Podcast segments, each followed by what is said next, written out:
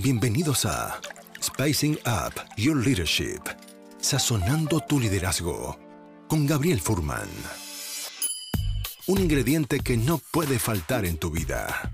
Una instancia de aprendizaje, autoconocimiento y reflexión para transformar tu liderazgo empresarial, tu propia maestría personal, tu autoconfianza y tu forma de comunicar. En este espacio aprenderemos herramientas de innovación personal que puedes llevar a la práctica de forma inmediata en tu vida profesional y personal. Te invitamos a este delicioso y aromático viaje de inspiración para la acción, donde podrás saborear hoy lo que lograrás ser mañana. Los ingredientes ya los tienes. Ahora llegó el momento de descubrirlos y pasar a la acción. La mesa está servida. Sean bienvenidos. Hay un instrumento en el mundo que solo tú puedes tocar. Y esa es tu voz. La voz es el puente entre tu mundo interno, quién eres, y el mundo externo, personas, tu equipo, comunidad. A través de la voz, no solamente nos expresamos, sino que conectamos desde quienes somos hacia el mundo externo. La voz es nuestro conector. Y tu voz, solo tú la puedes tocar. Ese instrumento es solo tuyo, único, especial y particular. En este episodio vamos a estar conversando con Ana Fernández Pinilla justamente para explorar cómo sacar tu voz hacia afuera y conectar con otros. Y antes de eso, en realidad, conectar con tu propio cuerpo y contigo mismo. Y así poder liderar a otros de una forma auténtica y con impacto. Bienvenidos a un nuevo episodio de Sazonando tu Liderazgo. Este podcast que ya se acerca al episodio número 150. Poco a poco, cada 50 episodios, celebramos. Y la tercera, 50, 100, la tercera celebración de los próximos 50 viene muy pronto. Así que bienvenidos, gracias por estar aquí y por seguir aprendiendo juntos en este espacio de reflexión para la acción. Ana, bienvenida a este espacio de conversación. Gracias por estar aquí. Hola, Gabriel. Muchas gracias a ti. Y bueno, encantada de estar aquí contigo y con todos. Gracias. Eh, yo quería contarles a, los, a la audiencia que tuve el, honor y el placer de poder tomar un curso justamente de desarrollo de la voz contigo y quedé justamente fascinado de todo lo, como, todo lo que se puede entrenar, expandir la voz para comunicar mejor, con impacto, y es un instrumento que generalmente, si no lo trabajamos de forma consciente, a mi juicio, queda ahí. Y el potencial es mucho más de lo que creo que muchas veces eh, simplemente si lo dejamos ahí, queda como un instrumento y queda ahí, pero quizás nunca saqué mi voz única y particular. Así que vengo muy agradecido justamente de ese curso que tomé contigo y quería comenzar esta conversación preguntándote ¿A qué estás dedicada tú hoy profesionalmente? Pues mira, profesionalmente la mayor parte de mi tiempo eh, lo dedico a la locución. Soy locutora publicitaria. Hago anuncios de televisión, cuñas de radio, vídeos que están en Internet, bueno, y spots de Internet también. Em, mensajes de telefonía de grandes compañías, eh, un poco todo, la verdad. Pero sobre todo eso, locución publicitaria. Y luego, en segundo lugar, soy coach de voz. Por ejemplo, trabajo como profesora de voz para la Escuela Europea de Oratoria, para otras entidades también, he trabajado para Europa Press, etc. Y en tercer lugar, soy actriz de roleplays para empresas. Todo el mundo me pregunta qué es esto. Al final es, eh, bueno, simular una situación del entorno real laboral para distintos propósitos. En algunos casos es eh, hacer un ascenso, digamos, que esa persona ascienda en, en el puesto otras veces es para reclutar, otras veces es como formación, etc. Entonces, al final ayudas a las empresas en el propósito que tengan. ¿Cómo se inició, cómo se activó tu interés por la voz en tu vida? ¿Cómo comenzó eso? Pues mira, eh, esto es muy largo de explicar, no, no voy a extenderme mucho, pero ya desde que era muy jovencita en, el instituto, uno de los profesores, el de literatura, nos pedía que nos aprendiéramos, eh, bueno, poesías, textos, etcétera, y luego lo preguntaba. Y cuando se le olvidaba mi nombre me decía, esta chica, la de la voz de locutora. Y eso se quedó ahí, yo no le prestaba ninguna atención, decía, bueno, vale, gracias por el piropo, pero ya está. Luego hice un, aparte de la carrera, yo soy licenciada en Ciencias de la Información por la Complutense, rama de Publicidad y Relaciones Públicas, o sea que lo de la publicidad ya me viene de hace tiempo. Eh, luego hice el máster de gestión publicitaria también en la Complutense y uno de los profesores y directores del máster nos dio una masterclass final. Él era y es dueño de un estudio de sonido y cuando le hice una pregunta me dijo, ¿tú eres de Valladolid? Le dije, no, soy de Madrid. Valladolid, para quien no sea español, no lo conozca, es como la zona donde el castellano, se habla el castellano más puro de todos. Ah. Y claro, me estaba lanzando otro piropo, porque en Madrid a veces la gente no, no dice bien la D, Madrid, dice Madrid, o es que en lugar de es que. Entonces yo pronuncio muy bien y me estaba como lanzando otro piropo. Y me dijo que si había hecho locución alguna vez. Le dije que no. Pues estás perdiendo el tiempo, me dijo. Y bueno, se quedó ahí también otra vez. Y luego ya cuando yo ya era, estaba en agencias de publicidad, en el departamento de cuentas, empecé desde abajo, llegué hasta arriba, hasta directora de cuentas. Eh, en paralelo empecé a formarme, empecé a dar cursos de doblaje y luego me gustó mucho y di curso a iniciación de locución publicitaria y perfeccionamiento de la locución publicitaria. Y bueno, ahí es donde saqué todo el potencial, lo dejé en un cajón, me llamaban, yo repartí demos por varios estudios de Madrid, me llamaron para unas cuantas cosas, después de televisión y tal, pero todavía no era un grueso para, para dedicarme a esto, eh, simplemente, quiero decir, como, bueno, como totalidad seguí con mi trabajo de locución, perdón, de, directora de cuentas y llegó un día que dije, bueno, ¿y por qué no? Ya me están llamando más y tal, a por ello. Y la verdad es que estoy encantada. Vivo muchísimo mejor que antes. Antes entraba a las 9 de la mañana, en ocasiones salía a las 2 de la mañana, a veces no cenaba, muchas veces no comía.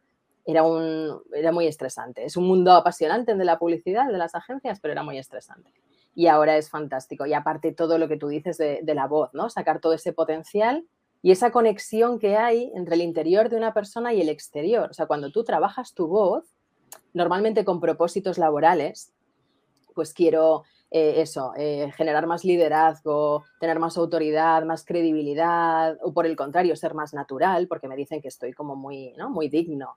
Eh, se puede trabajar con cualquier fin, pero cuando tú trabajas la voz te das cuenta de que hay un cambio interior, hay un cambio de, no de personalidad, pero sí, es, un cambio interior muy profundo. O sea, la voz eh, arrastra a todo tu ser y, mm. y, es apasionante. Yo, por ejemplo, antes era una persona mucho más, bueno, no sé si llamarlo formal, desde luego más cuadriculada, no me salía nunca de, de, ¿no? mi traje de chaqueta, todo perfecto, tal. Y ahora soy capaz de un montón de registros, te hago una anciana, te hago un niño, eh, te hago un enfado, te hago una carcajada.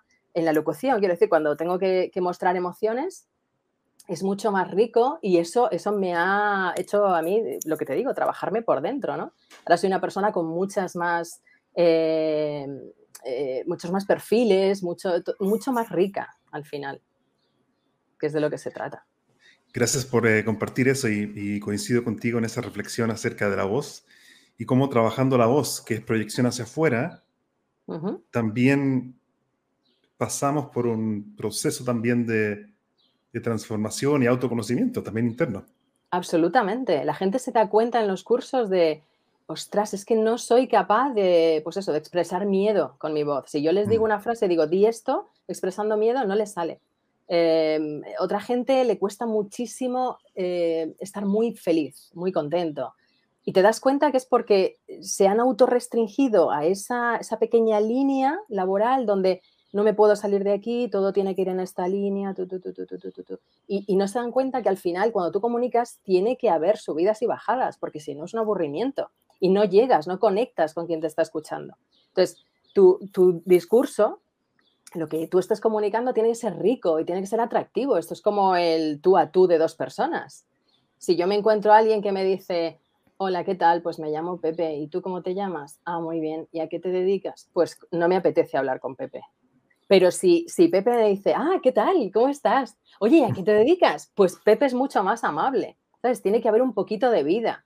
Y yo invito a todo el mundo a que se libere de, corsés, eh, que eh, experimente, que, que, juegue con la voz en su vida personal y que luego parte de eso lo enseñe en la vida laboral. Digo parte porque tú, tu vida laboral, no puedes hacer esas subidas y bajadas, pero sí puedes ampliar el rango de estar aquí a estar aquí.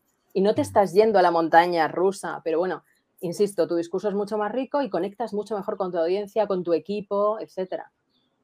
Y, en parte por eso, por lo que estás diciendo, justamente es que elegí este fondo de pantalla que tenemos aquí, justamente con esos violines, porque mm. desde mi perspectiva, Ana, eh, la voz es el, es el, instrumento que solo tú puedes tocar la tuya y yo tocar la mía, y creo que ahí hay una individualidad muy rica que quizás el mundo está esperando escuchar.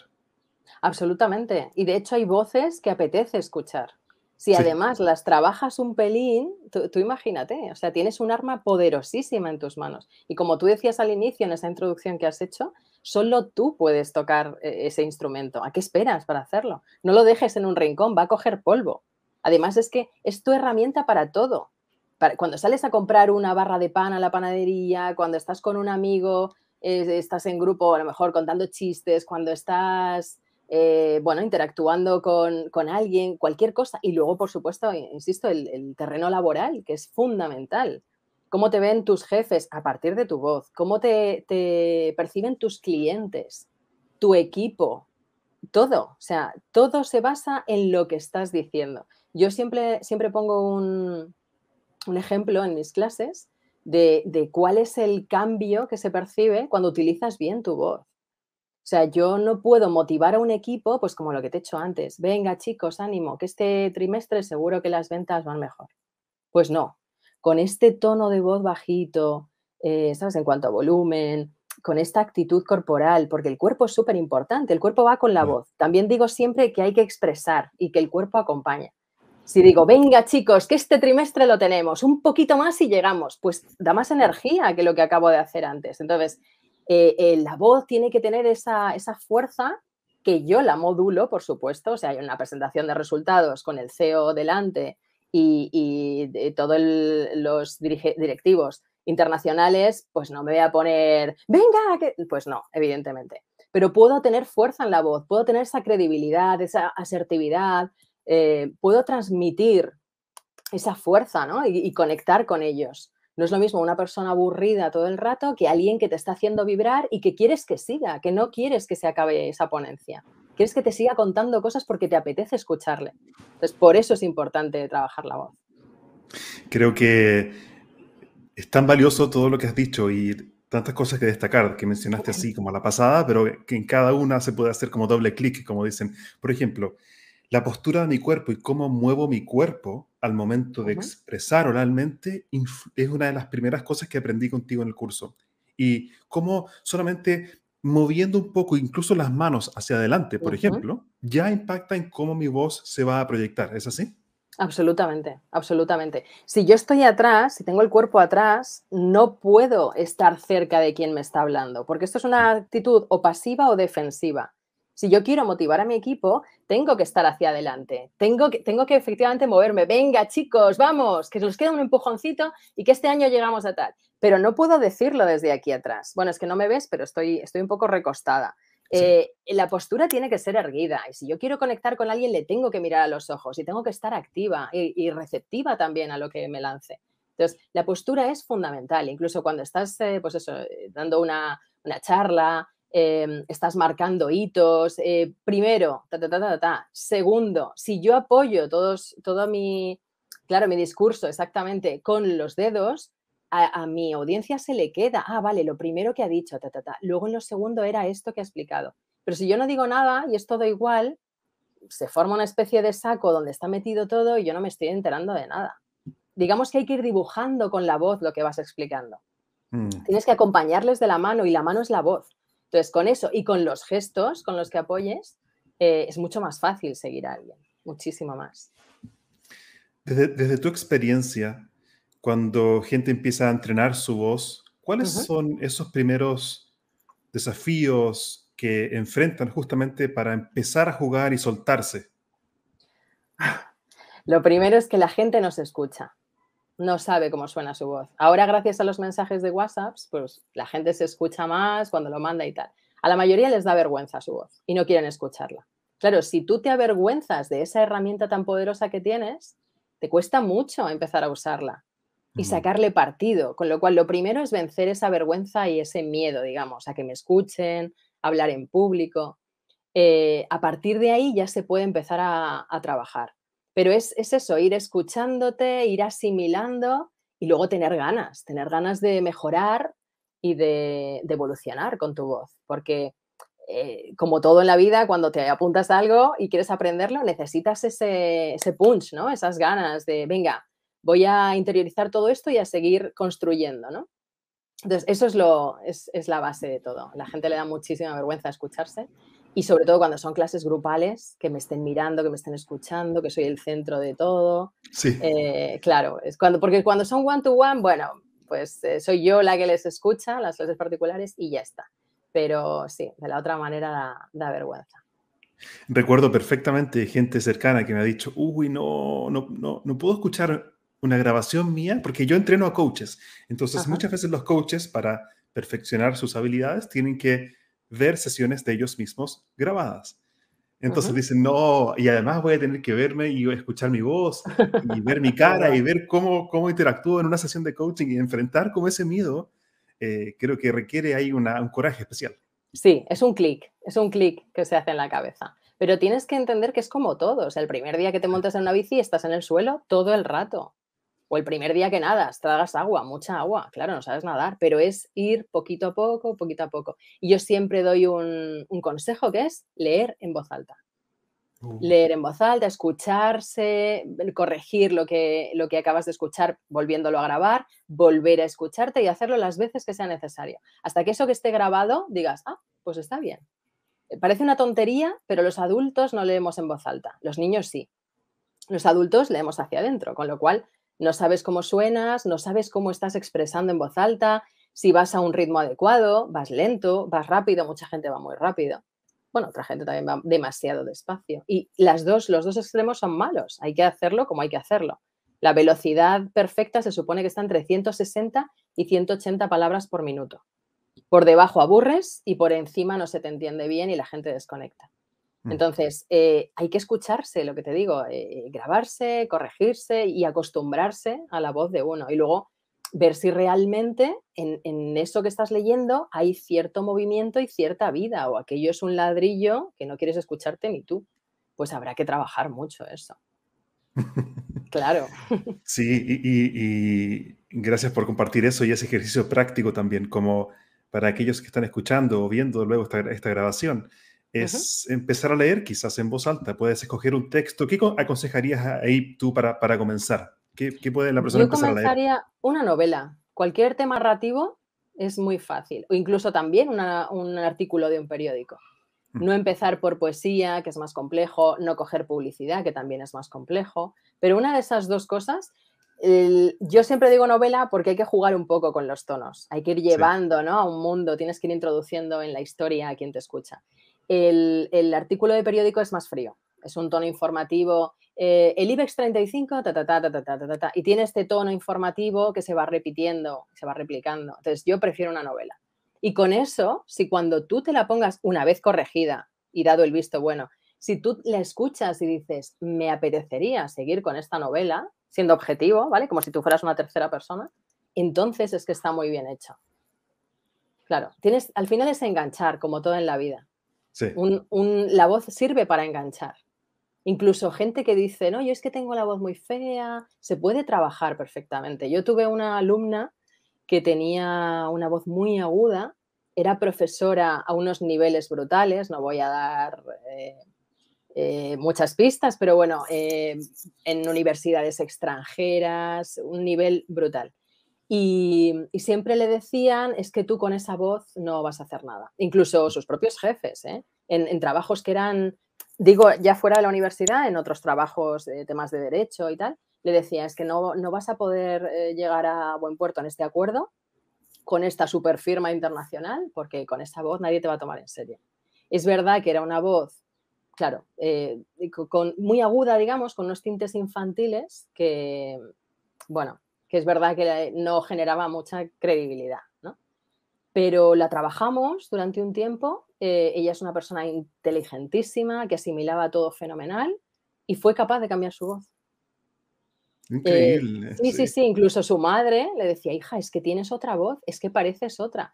Y de esa voz aniñada, infantil, con falta de credibilidad, pasó una voz eh, más grave, más poderosa, con mucha más firmeza y, claro, todo cambió. La llamaban para entrevistarla de otras eh, universidades americanas eh, y dar ponencias y tal, porque se puede hacer. O sea, cuando la gente cree que es muy difícil, bueno, llevará trabajo, pero se puede hacer, siempre se puede hacer.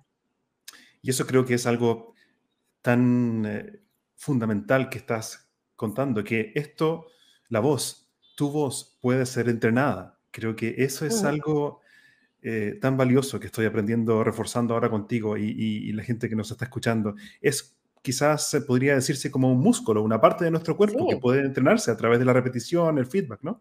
Absolutamente. Otro de los ejercicios que yo trabajo siempre es la colocación de la voz. La ah. gente no tiene la voz colocada normalmente, salvo que la use eh, de forma habitual. Entonces, eh, es el día y la noche. Es un ejercicio que yo hago en muy pocos minutos, en, tres, cinco minutos en los cursos, y de sonar la voz de una manera a colocarla y que suene de otra mm, bastante diferente, no opuesta, porque claro, al final es la voz que es, pero, pero de colocarla a no colocarla, o sea, el día y la noche, no tienen nada que ver. Y, y son unos tips facilísimos que puede hacer cualquiera en cualquier momento y que se tarda nada. Y que yo lo sigo haciendo, ¿eh? Yo antes de empezar una locución eso que enseño lo hago también. Lo que pasa es que yo ya lo hago muy rápido, lo hago, pues eso, todos los ejercicios los hago en tres minutos, cinco como mucho. Eh, la gente tiene que dedicarle un poquito más, pero, por ejemplo, son súper interesantes también si vas a dar una ponencia, tienes una charla en público, etcétera, hay que colocar la voz. O sea, esto es como ponerte a correr una maratón sin haber estirado antes. Pues te vas a lesionar, seguro. Entonces, ¿Qué significa para ti colocar la voz? ¿Qué significa eso? Colocar la voz es ponerla en el sitio correcto para, con el menor esfuerzo, sacar el mayor partido posible a tu voz, utilizando resonadores, etc. Eh, normalmente yo siempre, em, digamos que, digo que hay gente que tiene la voz tragada y la tiene como por aquí, no la ha sacado, la voz tiene que salir, tiene que estar aquí delante, presente. Mm, si yo trago así la voz, pues esta voz está tragada. Esto es demasiado, o sea, yo lo he marcado muchísimo, ¿vale? La gente no habla así, pero hay gente que tiene la voz dentro, que no la ha sacado. Entonces, eh, hay un ejercicio. Lo primero que digo es, hay que abrir la laringe. Por la laringe sale el aire, con lo cual, si yo tengo una carretera secundaria, pues cabe lo que cabe, pero si lo abro a una autovía, claro, cabe mucho más. Con lo cual, lo primero es un bostezo, es, hablar bostezando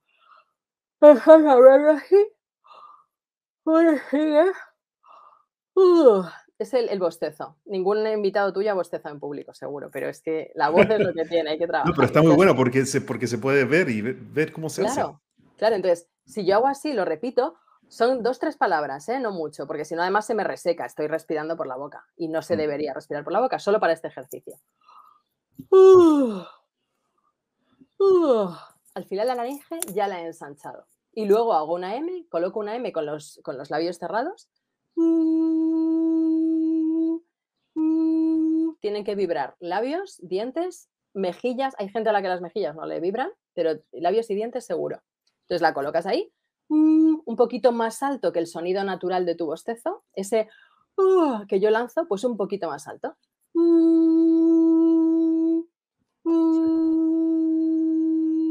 También puedo hacer escalas.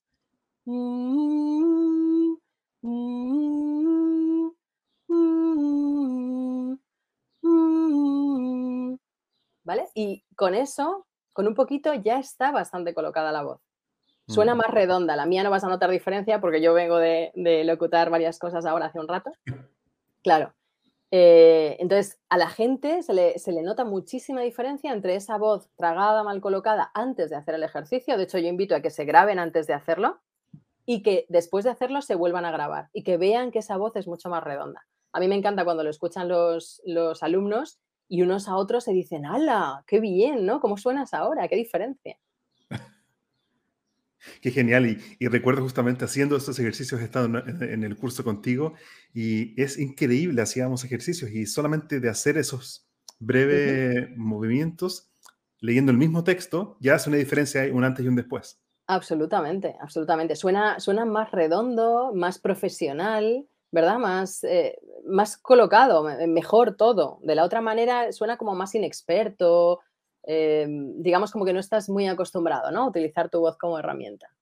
Sí. Otro punto que me parece fundamental que tocaste al comienzo es que la forma en que yo hablo a través de mi voz va a impactar en cuán realmente mi interlocutor va a conectar con lo que yo estoy diciendo. Y ahí, eh, ¿cuáles son los factores esenciales para que mi forma de hablar realmente capte la atención de mi interlocutor? Claro, primero depende de cuál es tu objetivo. Yo siempre lo digo. O sea, eh, la comunicación tiene un objetivo. Esto nos lo enseñaron cuando estábamos en el colegio. Yo lanzo un mensaje a alguien, yo emisor, lanzo ese mensaje al receptor con un objetivo. ¿Qué quiero eh, conseguir? ¿no? En este caso, eh, por ejemplo, yo imagínate como profesora, como coach de voz, quiero ayudar a, a la persona a sacar el máximo partido de su voz, etcétera Vale, ese es mi objetivo. En otro caso puede ser algo tan básico como ligar. O sea, quiero resultar atractivo para esa persona que tengo delante. O puede ser em, resultar eh, firme, coherente y asertivo para un hijo. Que quieres dar una orden a un hijo adolescente que no hace caso a nadie y tienes que resultar alguien con autoridad. Pues depende del objetivo que tengas, tienes que tocar ciertas palancas, activar ciertas cosas para conseguir ese objetivo. Entonces, lo primero es, ¿qué quiero conseguir? Y en función de eso, insisto, elegir las teclas que hay que tocar y tocarlas. Mm. Tiene mucho que ver entonces de alguna forma de conocer qué es lo que realmente entonces mueve a mi, al receptor. Por ejemplo, en un entorno laboral, ¿qué puedes eh, em, ponme, un ejemplo, en un entorno laboral, ¿qué quieres conseguir? Pues eso. Claro, digamos eh que una persona, por ejemplo, eh, tiene que hacer una presentación eh, PowerPoint, pero tiene que expresarla oralmente y quiere que realmente su equipo se comprometa a tomar acción. Vale, tienes que ser asertivo, evidentemente, tienes que ejercer ese liderazgo. Entonces, yo te diría que un líder tiene que transmitir un poco de ilusión. Mm. No una ilusión desbocada, pero sí una ilusión moderada. Si no hay ilusión, ¿cómo vas a motivar al equipo? Es muy complicado. Esa conexión tiene que estar también en mirar a los ojos. O sea, no vale con que yo esté señalando al PowerPoint y mirando, haciendo el típico barrido izquierda-derecha a toda mi audiencia. Tendré que ir conectando ojo con ojo con cada uno. O sea, si lo estoy mm. diciendo a ti, te lo estoy diciendo a ti. Y la siguiente frase se la voy a decir a este. ¿sabes? Pero, pero hay que ir conectando, tiene que haber em, gestos de honestidad. Palmas hacia arriba es un gesto de honestidad. Espera, que voy a poner esto así. ¿Vale? Em, tiene que haber verdad en lo que dices. Otra cosa que, la gente hace mucho en entornos laborales es eh, ser un poco, eso, poco creíble, poco natural, un poco falso todo. Si tú no eres eh, natural y creíble y no es de verdad lo que estás diciendo, se nota. En España decimos se, se coge antes a un mentiroso que a un cojo. Claro, eh, entonces, mm, fuera caretas, fuera artificios, yo te quiero decir esto y te lo digo. Y tiene que haber ese interés en querer transmitirte eso. Y utilizo todas mis herramientas, mis gestos, mi voz. Eh, tiene que haber cierta fuerza en mi voz también. Cierto, cierto poder. Yo, yo no puedo querer motivar con un tono así bajito, mm. eh, porque esto no motiva a nadie si quiero motivar, tiene que haber cierto volumen en mi voz y tiene que haber esa, ese power, ¿no? En cuando yo estoy emitiendo y esos gestos y ese, ese hacer grupo, hacer piña, tiene, tiene que haber mucha gesticulación de equipo, de todos juntos, de vamos a remar, eh, este tipo de cosas, ¿no? Ya te digo, mucha conexión ojo a ojo, ¿sabes? Eh, miradas. Sí, conexión, conexión eh, visual, contacto visual. Me gustó mucho también incorporar las, las manos también. Claro. Sí, y recuerdo también que un ejercicio que fue fantástico, que hicimos en el curso contigo, es esto de, ponerle distintas músicas, tonos, volúmenes y velocidades a nuestra voz. ¿Cuáles crees tú que son esos como ingredientes esenciales para realmente que mi voz suene como un instrumento con distintos niveles de tonalidad? Al final es trabajar eso, las, las cualidades de la voz, que son mm. la intensidad, el tono y el timbre, y con eso se puede hacer casi todo. Luego hay otra serie de cosas, las pausas, la velocidad, etcétera, la, entonación final de las frases. Pero cuando tú trabajas volumen, o sea, hablar en un volumen más bajito, esa es la intensidad, es, el volumen, es lo mismo. Eh, hablar más bajito. Pues si estoy hablando bajito, transmitiré tristeza o falta de energía o, o apatía, incluso deseo. El deseo también es así, es muy bajito. ¿vale? Pero, pero si quiero transmitir ilusión, tiene que haber más volumen, tiene que haber más presencia. Y por ejemplo, en el tono, cuando yo utilizo un tono grave, lo mismo. Puede ser más tristeza, ese deseo que hablábamos antes, ¿ves? Ese tono grave. Pero si quiero ilusión y alegría, me voy a cosas más agudas, ¿ves? Estoy más aguda porque tengo que ir arriba, porque esa ilusión me lleva a tonos agudos. Eh, el timbre ya es una cosa personal, es como nuestro DNI sonoro. Entonces, eh, jugando mucho, ya solo con esas dos cosas, con la, intensidad, el volumen y el tono, podemos hacer grandes cosas, incluso enfatizar palabras. Cuando yo doy un poquito más de volumen o alargo alguna vocal, por ejemplo, hay algo que es muy interesante. Ese muy que acabo de hacer yo, aparte de acompañarlo con un poquito de movimiento del cuerpo, he alargado la U y le he dado un poquito de intensidad más que al resto de palabras, ¿vale? Es muy interesante ya no es algo interesante, es que es muy interesante y se ha notado. Entonces, cuando tú vas marcando en ese discurso que estás dando ciertas cosas, les vas dando pistas a esas personas que te están escuchando de, por dónde va eso que les estás contando. Les estás guiando y dibujando todo lo que tú quieres, entonces lo están viendo. Es mucho más sencillo seguir eh, a alguien que está hablando que te está hablando así, que te está marcando y te está poniendo balizas, ¿no? En todo eso que está diciendo, que alguien que, bueno, que está así, que dices al segundo minuto, me quiero ir de aquí. Entonces, es claro, tocando ese tipo de cosas, eh, ya hay una gran diferencia. Si ya tocas el resto de teclas, imagínate.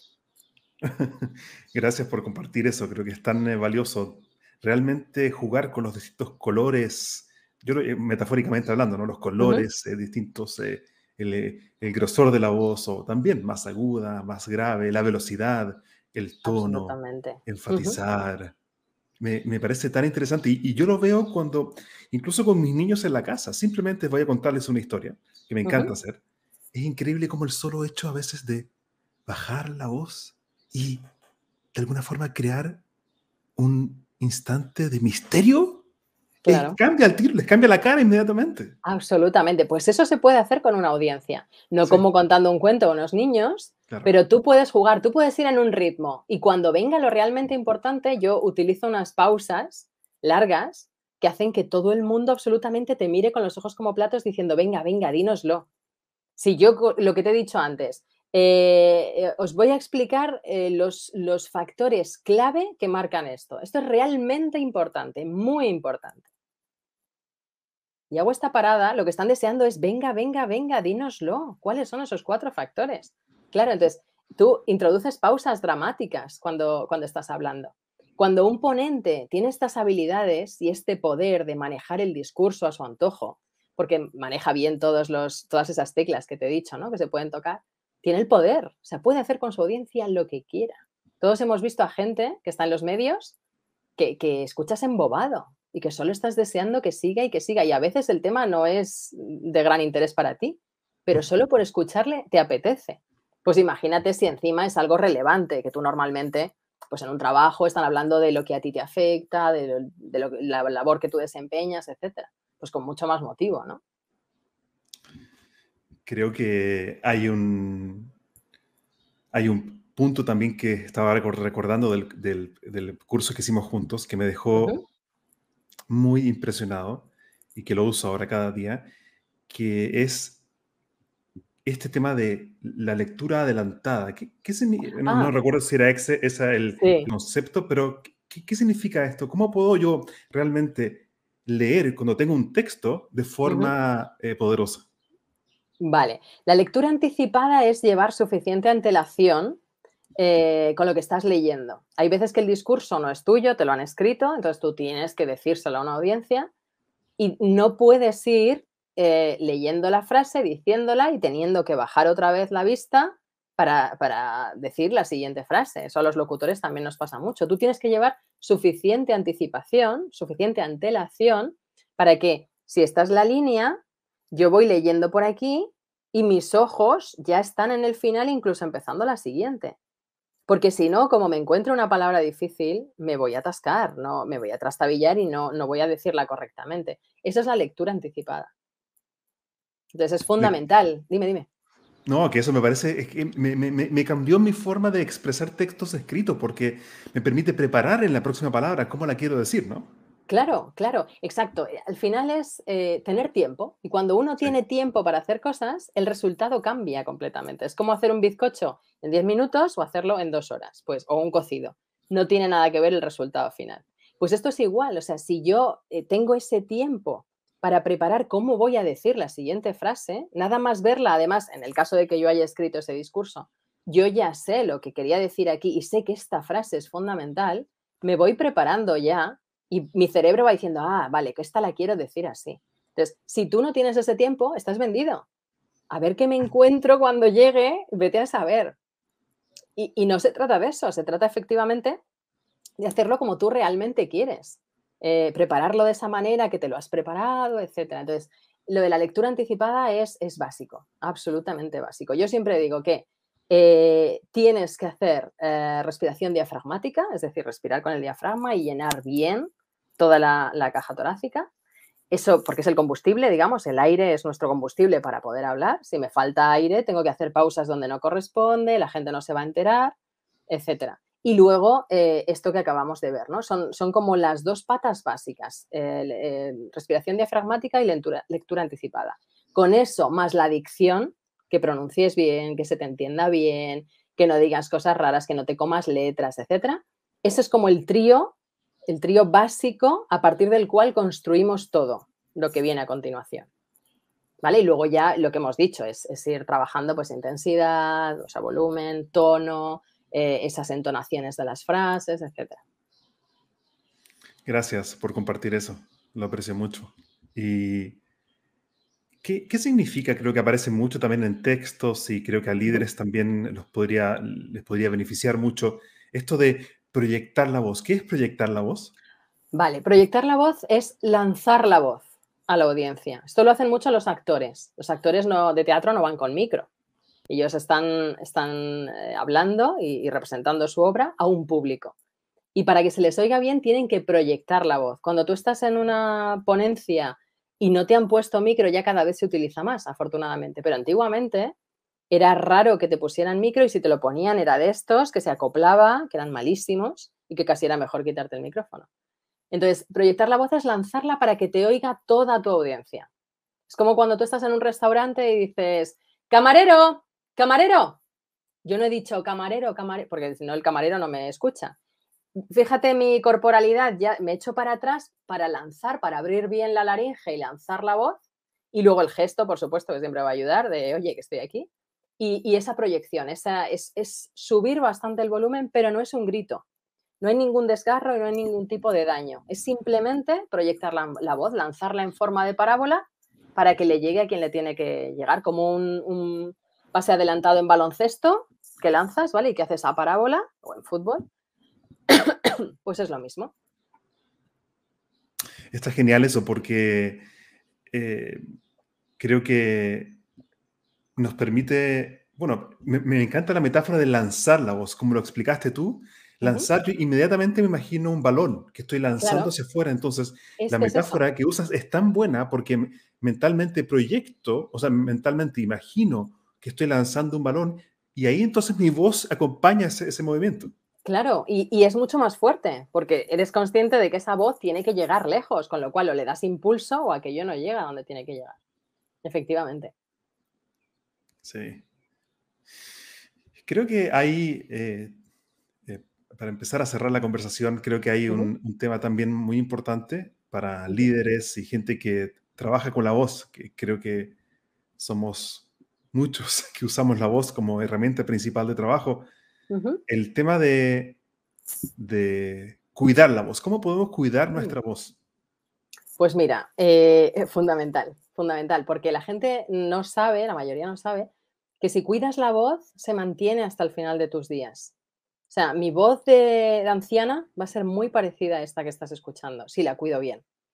Entonces, nosotros, eh, por ejemplo, los, los, actores de doblaje, locutores y demás, tenemos compañeros que no se han jubilado. O sea, ellos fallecen trabajando. O sea, ayer locutaron y hoy ya no están. Pero porque su voz no cambia si tienes buena dicción, sigues hablando y no generas mucha saliva y tal, tu voz es igual. Entonces, hay que cuidarla para mantenerla hasta el final.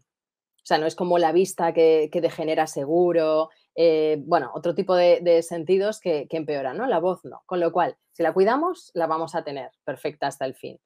¿Y cómo se cuida? Bueno, mm, siempre, esto, esto es básico, siempre les digo a mis, a mis alumnos, si solo te vas a quedar con una cosa del curso, hombre, yo espero que hayas asimilado todo lo que te he contado, pero si hay que elegir una cosa, quédate con esto que te voy a decir.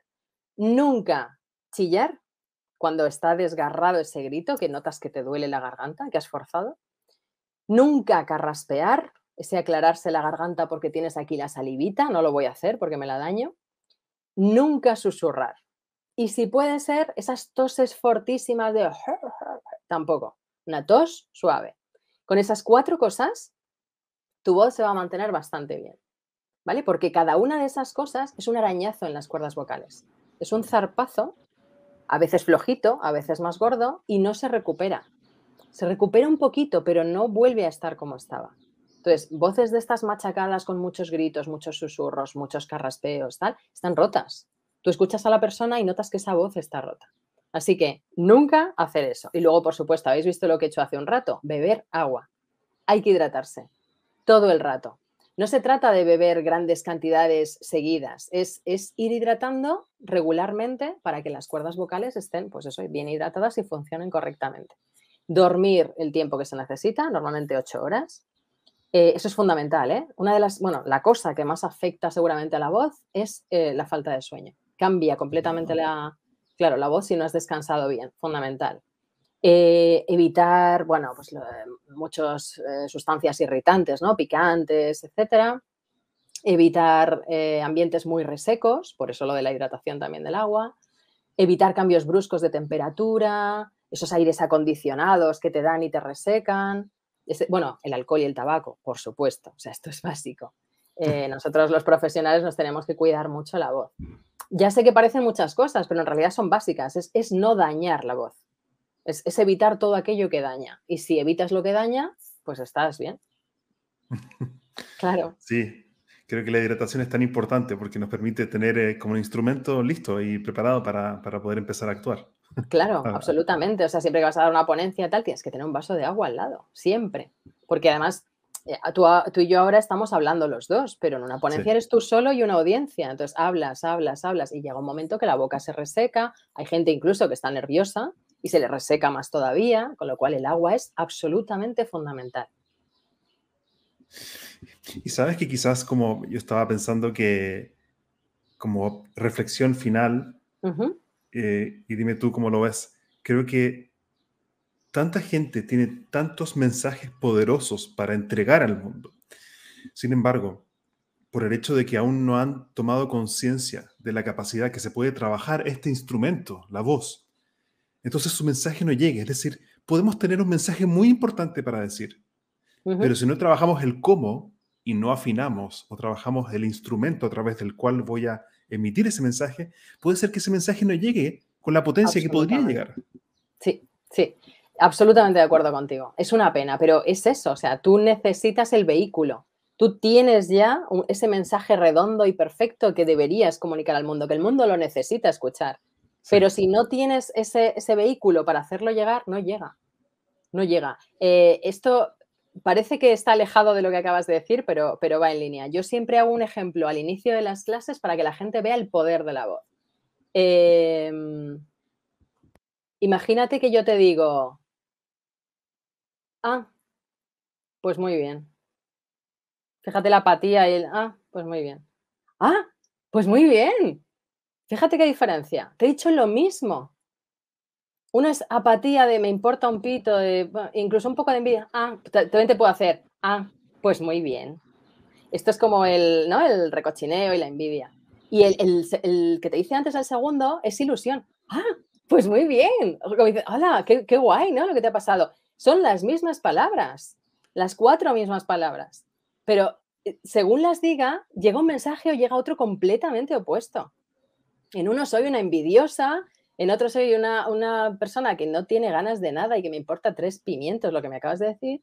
Y en el otro es una persona ilusionada que está compartiendo la ilusión contigo y que estoy feliz. Entonces, imagínate lo que se puede hacer con la voz.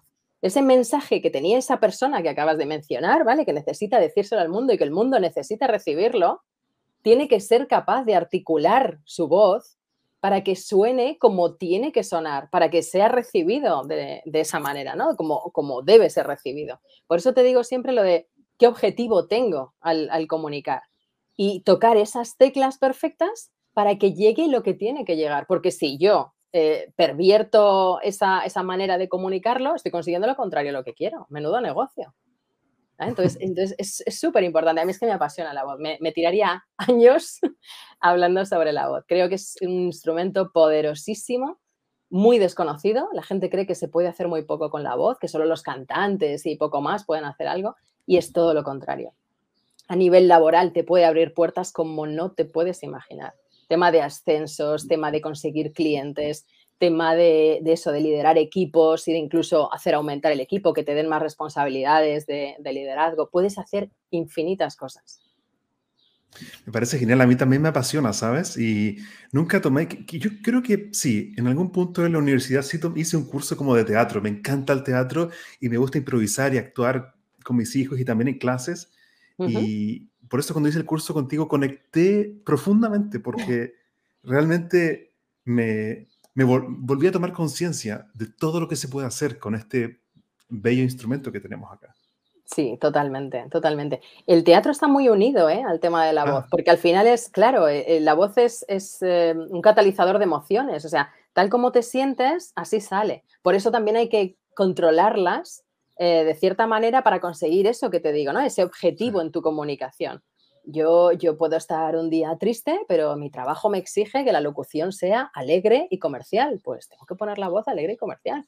O, claro, o, el entrenador del equipo de baloncesto en, aquellas Olimpiadas acababa de fallecer su padre, era la final de, baloncesto y tuvo que liderar el equipo español sin decirles nada y transmitiéndoles ilusión en cada tiempo muerto y en cada tal para que fueran campeones y medalla de oro. Entonces, Claro, tú tienes que saber controlar todo eso que te pasa para lanzar el mensaje como hay que lanzarlo y conseguir ese objetivo al final ¿no? que tienes. Entonces, es un mundo apasionante y lo del teatro te ayuda a eso, ¿no? a canalizar esas, esas emociones para poder sacarlo de alguna manera.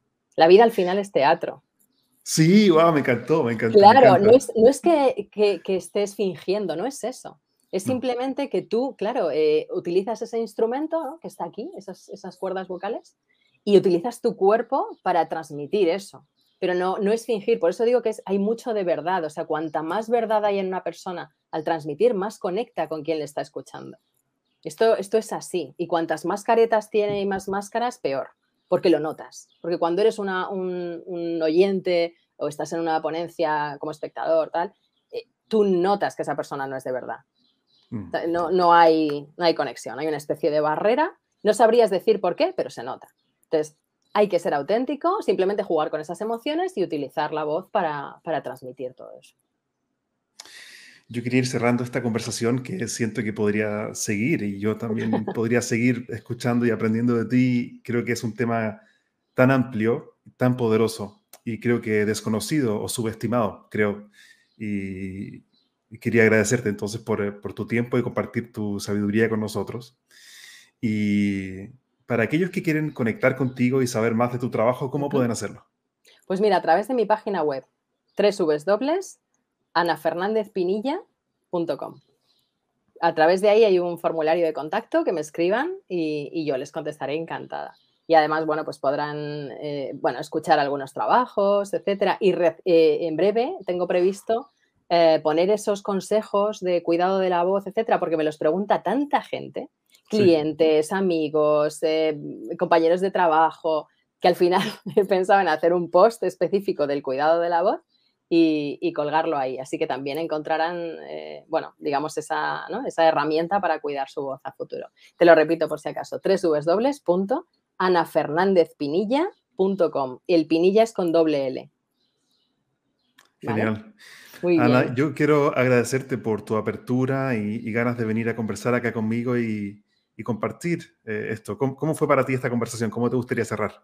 Pues fue fantástica. Ha sido como una conversación con un amigo eh, en el salón de nuestra casa y, lo que te decía antes, todo muy de verdad, muy de, tratar de transmitir esas cosas que sé relativas a la voz y poder ayudar a, toda la gente posible que nos esté escuchando y que tú seas ese vehículo que hace que ese mensaje llegue, ¿no? que nos pones en contacto y les facilitas a ellos tener este conocimiento y esta información que seguro que les va a ser muy útil.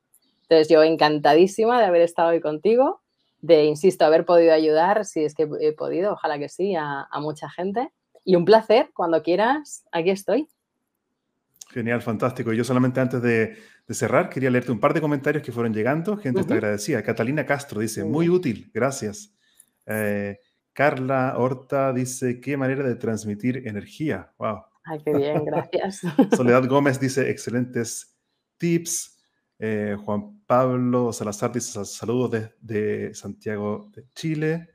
Y también Ángela Giuliana Delgado también dice muy buena charla. Así que la gente que por lo menos estuvo de forma sincrónica con nosotros estaba ahí conectada y hemos grabado esto. Así que hemos lo que yo llamo inmortalizar una conversación de calidad.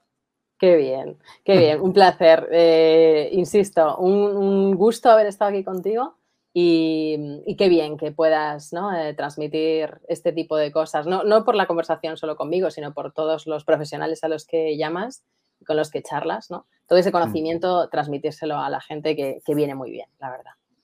Bien, gracias, Ana, muchas gracias. Muchísimas gracias, Gabriel, un placer. Chao. Hasta luego.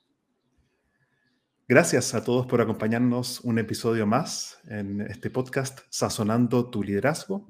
Los invito a suscribirse a mi canal de YouTube, donde encontrarán justamente las últimas actualizaciones con invitados de calidad para aprender herramientas prácticas de liderazgo, comunicación, conectar con los equipos y también cómo liderarte a ti mismo. Ha sido un placer acompañarlos y los invito a conectar vía LinkedIn. Me buscan Gabriel Furman.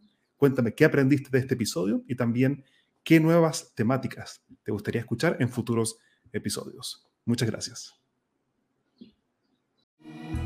Hasta aquí llegamos por hoy con otro capítulo de Spicing Up Your Leadership, sazonando tu liderazgo con Gabriel Furman.